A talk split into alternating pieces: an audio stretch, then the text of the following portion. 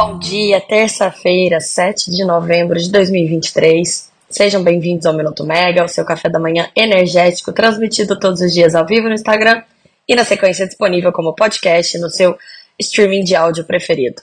sou Camila Maia, jornalista da Megawatt. Hoje, como não poderia ser diferente, a gente vai continuar falando sobre o evento climático extremo que deixou 4 milhões de pessoas sem energia em São Paulo durante o feriado. A gente ainda tem centenas de milhares de pessoas é, sem luz quatro dias depois do, do, do evento que foi na sexta-feira, né? A gente também vai falar sobre a proposta do governo para o marco legal do hidrogênio, é, resultados aí das empresas que saíram ontem, a gente tem bastante coisa para comentar, e a agenda de hoje, então vamos lá. Como a gente comentou aqui ontem, né, rolou então ontem essa reunião no Palácio dos Bandeirantes, sede do governo de São Paulo, do estado de São Paulo, com executivos das distribuidoras de energia que atuam no estado, órgãos municipais e estaduais, o governador Tarcísio de Freitas e o diretor-geral da ANEL, o Sandoval Feitosa. É, a ANEL ontem até tinha falado, né, é, durante a, a tempestade na sexta-feira, mais de 4 milhões de unidades consumidoras ficaram em algum momento sem energia elétrica. É, e além da capital, esse blackout generalizado ele afetou outros municípios atendidos por outras distribuidoras de energia, como a CPFL, a IDP São Paulo, a Energia Eletro. Então, por isso que os, é, os, executivos dessas empresas também estavam nessa reunião ontem, né? Não era só sobre a Enel, mas era sobre a segurança do atendimento à energia no estado como um todo. É, bom, sexta-feira em São Paulo, por que, que São Paulo foi um caso mais grave, né?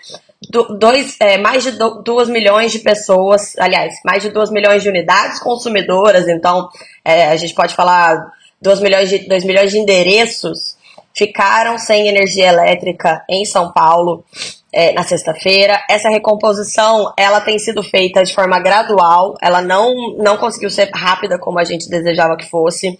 É, e ontem à noite a Enel divulgou um último balanço apontando que a energia foi restabelecida até ontem à noite, né, tinha sido, para 1,8 milhão de clientes. Então ainda havia 300 mil unidades consumidoras sem energia elétrica, mesmo depois de tanto tempo. A reunião ontem foi bem longa. É, e depois disso, as autoridades conversaram com os jornalistas que estavam por lá. A Natália Bezutti estava lá e ela contou todos os detalhes em reportagens que estão publicadas no site da Megawatt, mas eu vou dar aqui algumas linhas gerais, né? O que foi mais importante do que eles discutiram ontem? É, o, o diretor-geral da Nelson Doval Feitosa, ele admitiu que os ventos da, da tempestade foram realmente mais fortes do que a rede pode suportar. É, ele falou que o nosso padrão de redes é de 80 km por hora. Foram registrados ventos de mais de 100 km por hora. Então, a princípio, não há indícios de falta de planejamento por parte das distribuidoras. É, e ele também contou que as equipes técnicas da ANEL estão em São Paulo acompanhando ali nos locais as recomposições de carga. O foco inicial dessas equipes da ANEL é em ajudar a agregar esforços é, para acelerar todo esse processo de retomada ali do, do, do serviço de energia desses consumidores, né? É, depois, gradativamente, a ANEL vai também verificar se houve falha no atendimento. E aí o que o Sandoval fez foi prometer que no devido momento a ANEL vai apurar responsabilidades, omissões ou problemas na prestação dos serviços. E aí ele apontou a importância de uma coordenação entre os diversos entes do Estado para a prevenção de eventos climáticos que é, cada, são eventos climáticos extremos, mas que acontecem cada vez com maior frequência. E aí ele, ele destacou a necessidade do manejo arbóreo, principalmente na capital de São Paulo. E aí, nesse caso, é, vamos destacar, é essencial que a prefeitura reforce o manejo dessas árvores com frequência, porque é realmente muito grave o que aconteceu. E aí o que a gente viu muito foram registros de árvores que caíram sobre as linhas de transmissão.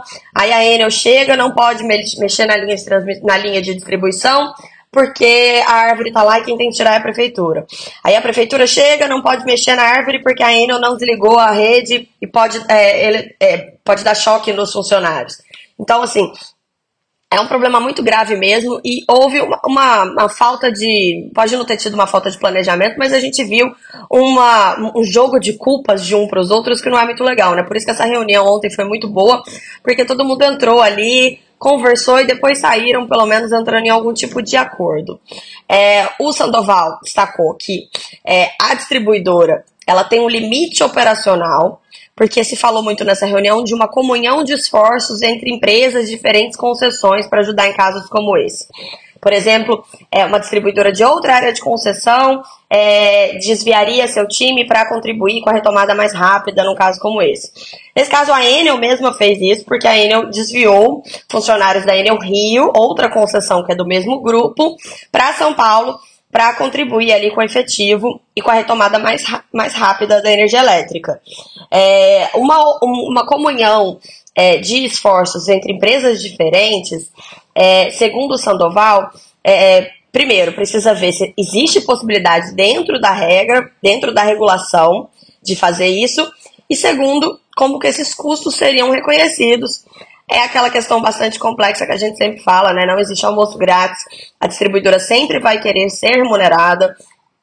A gente já tem uma conta de luz muito cara, é, não é por conta da fatia da distribuidora, a fatia da distribuidora é pequena, são várias fatias pequenas que ficam juntas, né? É, uma série de fatores, então, é, que se juntam ali na nossa conta de luz. Então, qualquer aumento, por mais menor que seja, é expressivo, tem efeito grave nos nossos bolsos. O governador Tarcísio Freitas, ele comandou essa reunião ontem.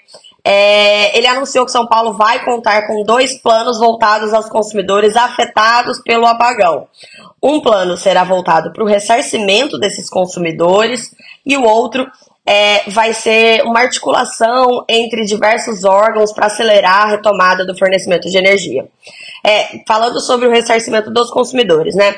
A gente já existe na regra atual a previsão de ressarcimento de consumidores afetados em casos como esse. Mas o Tarcísio falou numa solução extraordinária, fora do rito ordinário, um plano especial de atendimento voltado para pequenos comerciantes, consumidores de baixa renda que tiveram prejuízos graves, para acelerar então a ajuda para o ressarcimento para esses consumidores.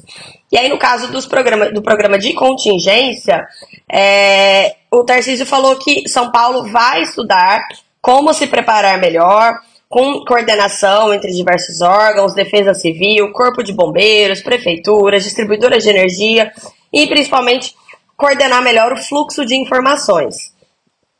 A solução mais adequada para evitar novas catástrofes como essa seria o enterramento dos cabos em toda a cidade de São Paulo.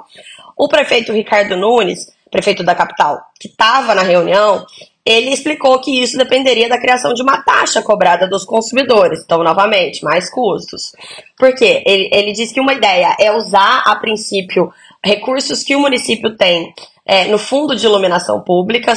A cidade ela tem 200 milhões de reais, mais ou menos, ali, da COSIP, que é a contribuição todo mundo paga na conta de luz, né, para a iluminação pública. É, esse montante ele poderia custear uma fração das obras, ele poderia custear o, o, o enterramento de fios em um bairro, por exemplo. Mas o gasto estimado é muito maior. Só na região central, a prefeitura estima que seriam necessários 20 bilhões de reais. Então, ele disse que a, essa, essa futura nova taxa está sendo discutida entre um grupo ali formado pela prefeitura, com a ANEL e a Enel também, né, a empresa, e que se essa taxa for criada, a ideia é que ela não seja obrigatória. E aí a ideia da prefeitura é fazer uma consulta aos moradores de quarteirões que são considerados mais essenciais, né, para receber esse enterramento.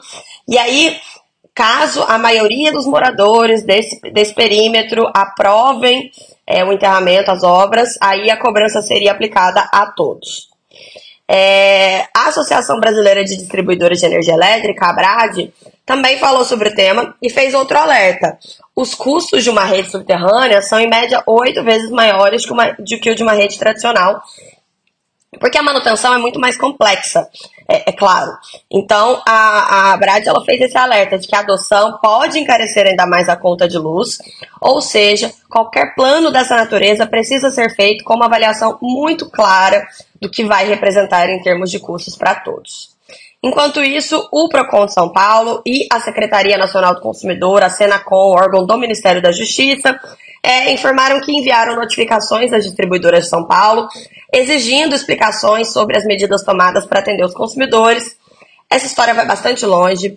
A gente espera que pelo menos até hoje os consumidores tenham energia de volta, mas a gente vai continuar acompanhando aqui todos os desdobramentos de perto na Megawatt.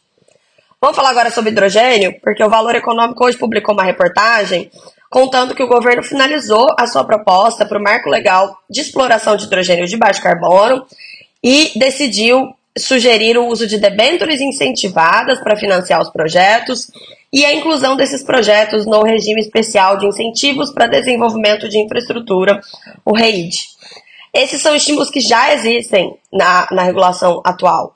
A ideia do governo é, com isso, é, adiar incentivos tributários e regulatórios mais robustos que onerariam né, a União, além de não permitir que esses projetos sejam custeados por encargos pagos pela conta de luz. Aquilo que a gente sempre fala, a nossa conta de luz já é muito cara por conta de muitos subsídios e não daria para ter mais um deles agora voltado para o hidrogênio.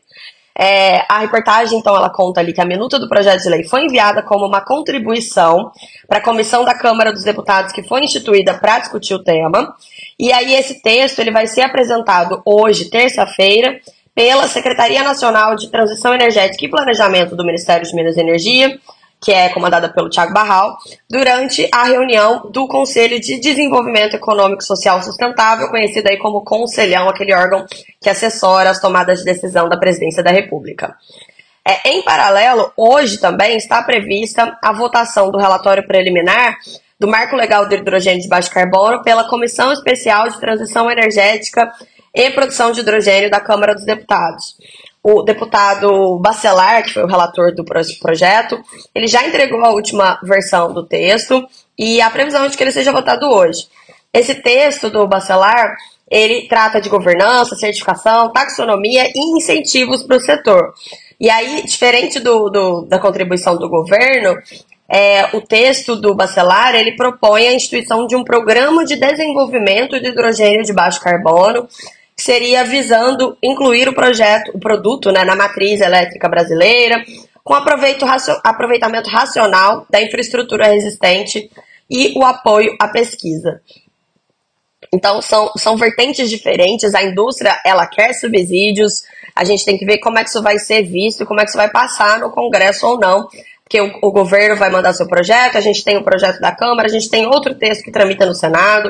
E é, essa discussão é muito importante, porque sem um marco legal adequado, os investimentos nessa nova tecnologia, fica difícil a gente viabilizar esses investimentos no Brasil, né?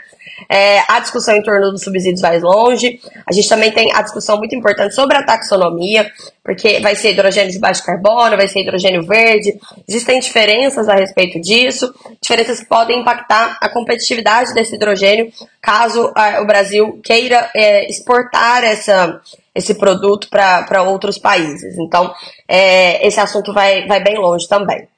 Bom, agora vamos falar dos números das empresas que foram divulgados ontem à noite, que serão discutidos hoje em teleconferências com analistas. É, a AS Brasil, então, mostrou mais um trimestre aí de crescimento do lucro, é, o crescimento do seu EBITDA de mais de 50%. E aí, segundo a empresa, esses números eles mostram que a AS ela atingiu a materialização do crescimento é, que foi projetado aí nos últimos anos quando foi implementado esse plano de crescimento bastante ousado, com a expansão da geração eólica por meio de novos complexos que foram adquiridos e também projetos que foram construídos pela própria empresa. A gente tem uma matéria bem completa com todos os números da S na, na Megawatt, mas é, outro destaque que eu faço aqui é que a dívida deles ainda está muito alta, porque a ES está aguardando uma melhora do ambiente do mercado de capitais é, para poder fazer novas captações e aí alongar o prazo da sua dívida. É, mas as perspectivas são positivas porque os projetos que estavam em construção estão gradualmente entrando em operação aí até o ano que vem termina tudo. Então, com isso, esses projetos geram caixa e isso ajuda a amortizar a dívida. A Engie também teve um resultado bom, um aumento de mais de 20% do seu lucro, chegou a quase 1 bilhão de reais, só o lucro do terceiro trimestre do ano. É, e aí, a, o que a Engie diz é que esse resultado ele já reflete a diversificação de portfólio e a descarbonização das suas operações, estratégia que a Engie começou a tocar lá em 2016 é, os números, então, desse trimestre, eles tiveram uma participação maior é, das áreas de transmissão de energia elétrica e transporte de gás natural do que de geração de energia elétrica, que até então tinha sido o carro-chefe de crescimento da Engie. A Vibra também é, divulgou o resultado. A Vibra, antiga BR distribuidora, ela tinha tido prejuízo no terceiro trimestre do ano passado. Dessa vez ela teve um lucro de mais de um bilhão de reais. E aí foi por conta do aumento do volume de combustível vendido e também por conta das melhores margens médias de comercialização que impulsionaram os lucros. É, na agenda de hoje, a Vibra então faz a teleconferência com analistas para comentar os resultados às 10. É o mesmo horário que a S Brasil também faz é, a teleconferência para falar dos seus resultados. E aí às 11 a gente tem é, o balanço da Engie. É, hoje a gente tem ali aquela discussão no Congresso também, né, para possivelmente aí a votação do Marco Legal do Hidrogênio, não sabemos. É, hoje começa o Seminário Nacional de Distribuição de Energia Elétrica, o SEND, em Vitória, Espírito Santo. Hoje à noite, então, começa a cerimônia de abertura e amanhã começam os debates do evento, que volta aí depois de cinco anos bem importante nesse momento que a gente está da distribuição, né? A gente tem que lembrar também que a gente está numa fase aí de definição das regras da renovação das concessões das empresas. Foi feita uma consulta pública que não foi finalizada e a gente já não tem a regra final publicada, como é que vai ser essa renovação das concessões, mas é outro assunto bastante importante, então o SEND vai, vai render bastante conteúdo. O ministro de Minas e Energia, o Alexandre Silveira, hoje ele tem agenda pública, Hoje estão previstas participações dele em uma cerimônia militar de imposição da medalha Mérito Santos Dumont e mais tarde ele participa do evento Nuclear Legacy 2023. É, a gente tem também a reunião ordinária da diretoria da ANEL, que dessa vez começa mais tarde, começa às 14 horas, não começa às 9 como a gente está acostumado. E aí a pauta tem como destaque a aprovação do edital do leilão de transmissão de dezembro desse ano. Hoje à noite a gente ainda tem a divulgação do resultado trimestral da Eletrobras. Ou seja, vai ser mais um dia cheio de emoções, com bastante notícia. Eu fico por aqui. Desejo uma ótima terça-feira a todos. Para quem chegou depois, não ouviu desde o começo, é só acessar ali é, o seu streaming de áudio preferido, Spotify, Deezer, Google Podcasts, Apple Podcasts, que esse minuto ele vai estar tá disponível lá daqui a pouquinho na forma de um podcast, então você não vai ficar sem essa informação. E é isso, gente. Até a próxima. Tchau, tchau.